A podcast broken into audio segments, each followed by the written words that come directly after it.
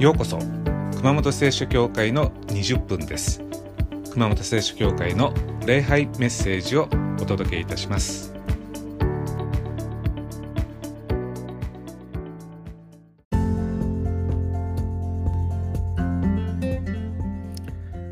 はい、えー、今日はクリスマスということで皆さんはどのようにクリスマスをお過ごしになったでしょうか、えー、教会でリスマス礼拝したとかキャンドルサービスがあったとかあるいはご家庭でお祝いされた方がいるかもしれません、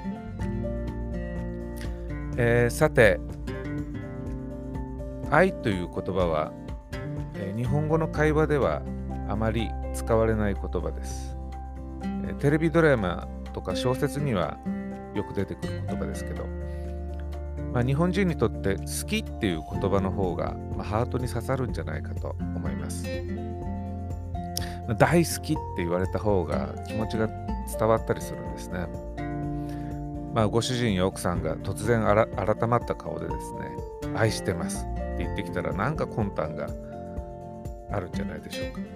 まあ、愛っていう言葉は日本人の日常会話の中であまり馴染みがありません。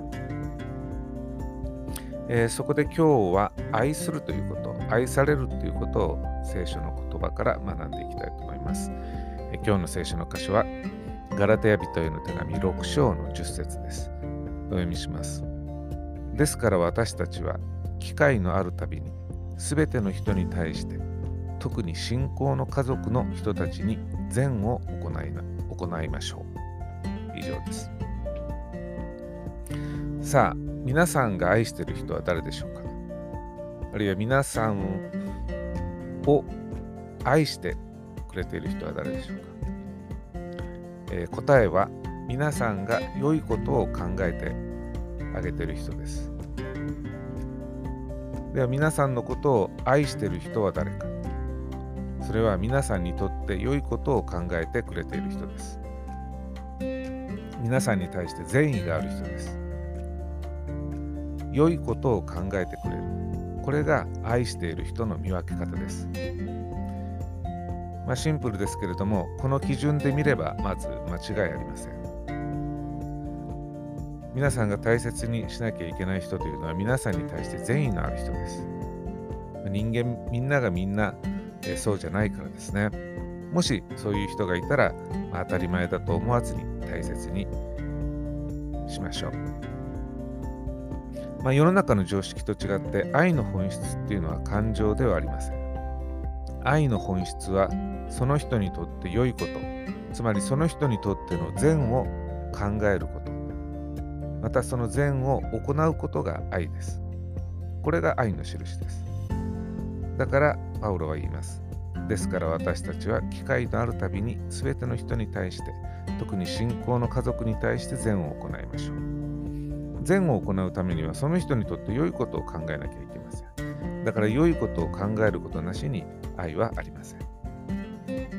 ここが愛と好きの違いです。愛には特別な感情がいりません。その人にとって良いことを考え、行えばいいわけです。でも好きには感情が伴います。まあ、なぜなら好きというのは感情そのものだからです。だから感情なしに好きになることはできません。でも好きだからといってその人のために必ずしも良いことを考えるわけじゃないわけでないわけです。逆の場合もあるんですね。まあ、相手の人を好きでも嫌がらせしてしまったりあるいは不幸にしてしまったりします。まあ、新約聖書に、えー、イエス様の例え話で良きサマリア人の話があるんですけれども、えー、サマリア人とユダヤ人というのは仲が悪かったんですね。で、あるサマリア人が旅をしてました。そうすると、強盗に襲われて倒れているユダヤ人に出会いました。傷だらけで横たわってたんですね。で、サマリア人はどうしたか。倒れたユダヤ人にとって良いことを考えました。そしてホテルに連れて行って医者を呼んであげました。見ず知らずの人ですから好きという感情はなかったわけです。でも愛がありました。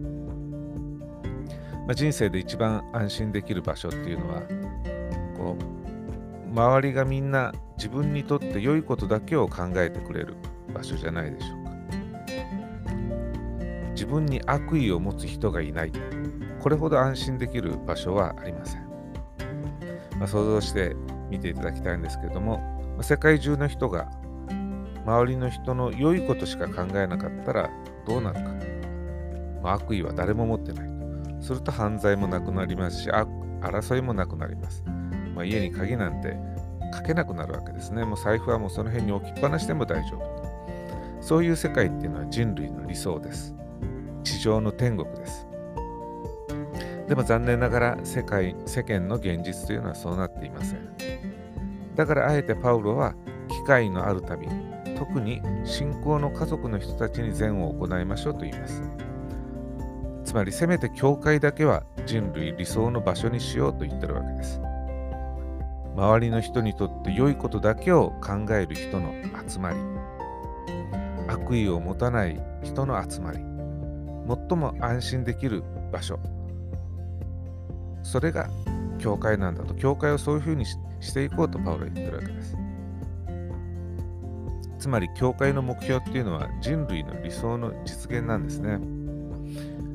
まあ、教会では人のためになること、その人にとって良いことしか考えないように皆さん努力しています。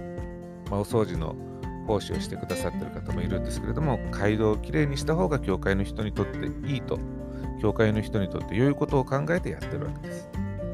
まあ、賛美のリードをする奉仕者もどうしたら礼拝が良くなるか。と思ってやってるわけです。礼拝に集まってくる人たちの良いことを考えてるわけです。総額する人は総額は賛美の助けになると思ってやってるわけです。会計の奉仕は捧げてくださる人たちの役に立つと思ってやってるわけです。まあ、受付の方、献金の奉仕の方、あるいは病の人のために祈ってる方もいます。みんながそれぞれ周りの人にとって良いことを思おうとしているそ。して良いことを祈ってるんですね。まあ、祈りの定義っていうのは良いことを願う。良いことを祈らない祈りっていうのは祈りじゃありません。これは呪いになってしまいます。でもこう思う方がいるかもしれません。まあ、教会の中ではそうだけど、教会の外ではどうしても許せない人がいると、嫌いな人がいると、その人について良いことを考えることができませんと、善意が湧いてきませんと、どうしたらいいんでしょうかまあなるほどその嫌いな人にとって良いことは考えてないかもしれません。でもその人にとって悪いことは考えないようにはできます。悪いことを考えないこと自体がすでに良いことです、うちのシュートを早くしねとかですね、あ、あの人の靴の上に鳥の糞が落ちてこないかなとかですね。歩いてるのを見て、今転べとかですね。まあ、そう思うっていうのはこの憎しみであります。悪いことを考えてるわけですね。まあ私たちその人にとって良いことを考えることはできないかもしれない。でもその人にとって悪いことは考えないようにできます。で悪いことを考えないようにする努力も愛です。まあ、もしタイムマシーンに乗って2000年前のイスラエルに行ってイエス様に会えるとしたらどうでしょうか？おそらくイエス様は全く悪意のない人だったと思います。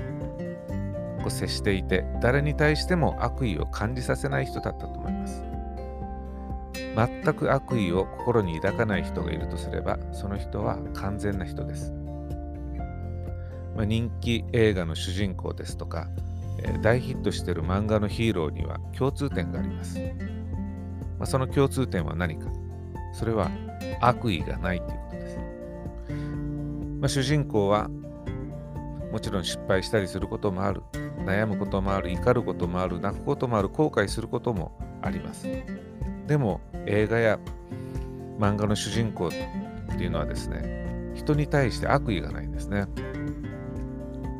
こ。人類の意識には悪意がない人間こそ人間の理想だと思ってることの表れがこういう漫画や映画の主人公に出てくるわけです。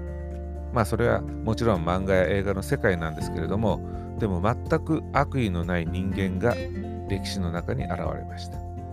それがイエス・キリストです。イエス様は自分を裏切ったイスカリオテのユダヤ、ペテロに対しても怒ったかもしれません。悲しんだかもしれません。でも悪意は抱いてないんですね。怒るということと悪意を持つということは違います。怒りは感情ですけども悪意っていうのは悪いことが起こると思う意思であります。良いことを考えて生きる。まあ、シンプルで小さいですけど深い真理だと思います。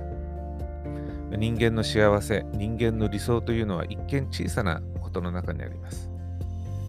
すべての人に対して、特に信仰の家族に良いことを考えましょう。これが今日の聖書の言葉です。まあ、ここから私たちは神様の本質がわかります。神様は常に永遠に私たちにとって良いことだけを考えてくださるお方だということです。まあ、神学という神様についての学問ではこういう言い方をします。神は善である。神は善意そのものです。神は常に良いことを考えています。悪いことを考えることがないんですね。完全に良いことを考えることができるものだけが完全に愛することもできます。ですから神は善であるというのは神は愛であるというのと同じことです。それは愛の目標は善だからです。神様に似る人になるというのは信仰の家族にとってポジティブなこと良いことを考える人になるということです。じゃあ具体的にどうすればいいか。一番手っ取り早くできることは、教会の兄弟姉妹の幸せを願うことです。信仰の家族の幸福を願う、癒しを願う、元気を願う、慰めを願う、そしてそのために覚えて祈ることです。そしてそういう思いで毎週接することです。そして、まあ、機会があれば教会の兄弟姉妹たち、あるいは周りの人にとって役立つように奉仕することです。さあ、皆さん、えー、これから1週間、お互いにとって良いことを願って生きていきましょう。あの人、今日も元気でいますように、今日も守られますように、今日も感謝なことがありますようにと。お互いにみんなの良いことを願って生きる。そしてこういう輪の中で生きる。これも大きな神様の恵みです。えさて、えー、1年間、えー、私たちのポドキャストを聞いてくださってありがとうございます。えー、2021年も残り5日ですかね。はい。えー、どうか皆さん、良いお年をお迎えください。また来年もよろしくお願いいたします。